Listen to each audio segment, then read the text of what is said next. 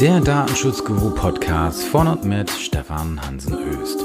Heute eine knackige Folge zu den von mir ach so geliebten Informationspflichten und einem Sonderproblem mit dem Thema Auftragsverarbeitung und Tod der White Label Lösung Fragezeichen durch die Informationspflichten der DSGVO Fragezeichen.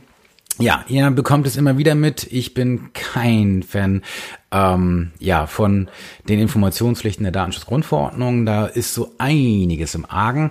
Äh, heute mit einer speziellen Problematik. Stellt euch einfach mal vor, ähm, nee, andersrum. Ich erzähle mal historisch gesehen. Historisch gesehen, früher war ja die Auftragsdatenverarbeitung oder heute wird es ja Auftragsverarbeitung genannt, unter anderem auch deswegen so beliebt, weil man so eben zum Beispiel White-Label-Lösungen anbieten konnte. Und das war wirtschaftsfreundlich. Warum wirtschaftsfreundlich?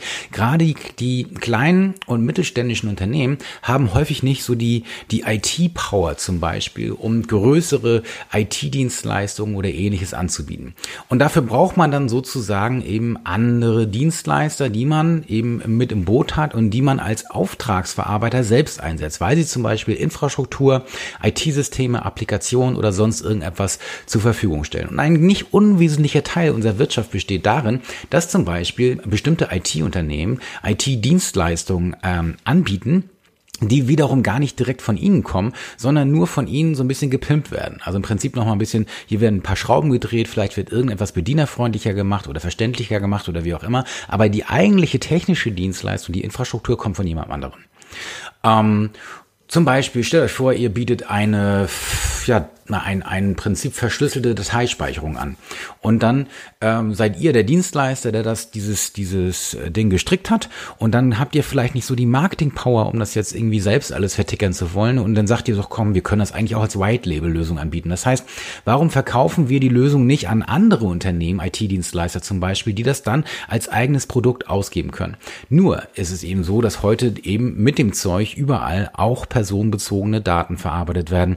Und dann kommen wir zu einem Sonderproblem, denn früher war die Auftragsverarbeitung eine ganz, ganz ja, starke äh, Privilegierung. Das heißt, ähm, der Auftragsverarbeiter selbst war eben Teil der verantwortlichen Stelle. Heute ist zwar der Auftragsverarbeiter nicht Dritter, aber er ist Empfänger von Daten. So, und jetzt kann man lange reden äh, davon, ja, das ist ja dann trotzdem noch eine Privilegierung. Ja, ist es sicherlich auch, aber eben nicht mehr so wie früher. Andere sagen dann, ja, aber selbst innerhalb eines Unternehmens kann es mehrere Empfänger geben durch verschiedene Abteilungen. Ja, das mag auch korrekt sein, aber ich glaube das im Prinzip nicht. Denn es gibt hier ein schönes oder unschönes, besser gesagt, Folgeproblem, äh, was damit zu tun hat, dass wir in der Datenschutzgrundverordnung Informationspflichten haben. Und in diesen Informationspflichten, äh, Artikel 13 Absatz 1 Buchstabe E und Artikel 14 Absatz 1 Buchstabe E, ist auch anzugeben, wer Empfänger oder Kategorien von Empfängern der personenbezogenen Daten sind. Oder ist, je nachdem, ob Singular oder Plural. Tja, und jetzt nochmal zur Wiederholung. Ein Auftragsverarbeiter ist ein Empfänger von Daten. Dabei ist die Maus kein Faden ab. Das ist rechtlich insoweit klar. Nur, ist das denn der Tod der White-Label-Lösung? Wenn ich jetzt zum Beispiel als Zwischenhändler, in Anführungsstrichen, ich biete eine IT-Dienstleistung an, die eigentlich gar nicht meine eigene ist, sondern da ist nur mein Logo drauf und das eigentliche an IT-System wird quasi von einem anderen, also meinem Auftragsverarbeiter erbracht. Muss ich denn jetzt mein White-Label-Lösungsanbieter in den Datenschutz hinweisen oder Datenschutzinformationen benennen? Fragezeichen. Das ist tatsächlich nicht so ganz klar. Ähm, wenn das so sein sollte, ist das der Tod der White-Label-Lösung, weil, zumindest der de facto Tod, weil natürlich dann jeder, der nur äh, halbwegs äh, ordentlich im Gehirn gestrickt ist, auf die Idee kommen kann, oh, da lese ich mal nach und dann sieht er, oh, die Leistung gibt's ja eigentlich bei dem. Warum soll ich denn hier die White-Label-Lösung anbieten, wenn ich das Original in Anführungsstrichen auch bei der Quelle bekomme und vielleicht sogar günstiger? Ähm, dann ist quasi der Zwischenhändler, der hier im Rahmen seiner unternehmerischen Freiheit und seiner Berufsfreiheit hier als Zwischenhändler sozusagen agiert oder als Zwischenlösungsanbieter agiert, der ist dann sozusagen raus und wird um sein Geschäftsmodell gebracht. Das ist nicht nett. Und die Frage ist, ist das jetzt wirklich so? So, wenn wir da in die rechtswissenschaftliche Literatur gucken, dann haben wir im Prinzip momentan so ungefähr eine Pattsituation. Warum? Ähm, es ist so, es wird vertreten von einigen, also es steht ja, nee, nochmal zurück, es steht im Wortlaut, ich muss angeben, gegebenenfalls die Empfänger oder Kategorien von Empfängern der personenbezogenen Daten. Gegebenenfalls heißt natürlich für den Fall, dass ich Daten offenlege. Ne? Ähm, Dann wird aber in der, äh, von Aufsichtsbehörden und Teilen der rechtswissenschaftlichen Literatur vertreten, dass wenn ich den Empfänger kenne, dass ich den auch konkret benennen muss, weil hier Fairness und Transparenz, ne, das heißt die Grundsätze der Datenverarbeitung nach Artikel 5 DSGVO mit reinspielen und das deswegen eben im Lichte von Artikel 5 auszulegen ist und deswegen, wenn ich den Empfänger kenne, ich den Empfänger auch konkret benennen muss. Ähm, Kategorien von Empfängern reichen, sollen dann nach dieser Ansicht ausreichen, wenn ich noch nicht weiß, an wen ich vielleicht künftig sozusagen übermittle. Es können ja auch andere Dienstleister sein oder keine Ahnung, äh, Finanzverwaltung oder sonst irgendwas. Weiß der Geier was, wo ich vielleicht ein bisschen sagen kann, okay, kann gut sein, dass da noch was passiert, kann ich jetzt aber noch nicht konkret sagen, weil ich nicht genau weiß, wer es sein wird. Ne? Oder vielleicht habe ich auch nächstes Jahr einen anderen Steuerberater zum Beispiel oder einen Wirtschaftsprüfer und möchte das dann eben hier noch nicht bekannt geben, sondern sagt dann eben, okay, momentan ist es der, äh, kann aber auch gegebenenfalls an andere Wirtschaftsprüfungsgesellschaften die Daten weitergegeben werden oder offengelegt werden. Das tut auch eigentlich gar nichts zur Sache. Das Problem ist nur, dass auch das im Prinzip eben, wenn man diese Ansicht vertritt, zu einem Tod der White-Label-Lösung führen kann und damit eben zu einem doch recht harschen wirtschaftlichen Einschnitt andere Autoren in der rechtswissenschaftlichen Literatur sagen, äh, soweit ich weiß, gibt es dazu jetzt noch keine konkrete Rechtsprechung, ist mir jedenfalls nicht bekannt. Äh, die, also andere Autoren vertreten die Ansicht, nö, wieso? Es reichen auf jeden Fall, es reicht die Angabe der Kategorie von Empfängern aus, weil die Datenschutzgrundverordnung schreibt das ja am Wortlaut so. Hier steht nirgendwo, dass man das anders auslegen muss und peng. So, welche Ansicht ist jetzt richtig? Ähm, letztere, meines Erachtens, warum?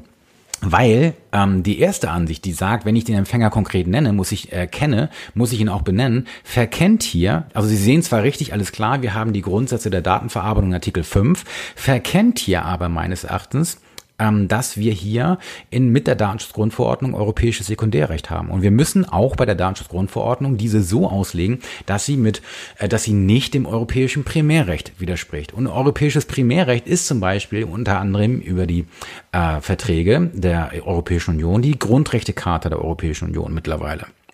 Und ähm, in der Grundrechtecharta der, der, Europäischen Union haben wir in Artikel 8 natürlich ein Recht auf den Schutz personenbezogener Daten. Wir haben aber auch ein Recht auf Berufsfreiheit. Wir haben aber auch ein Recht auf unternehmerische Freiheit und wir haben auch ein Recht auf Eigentum.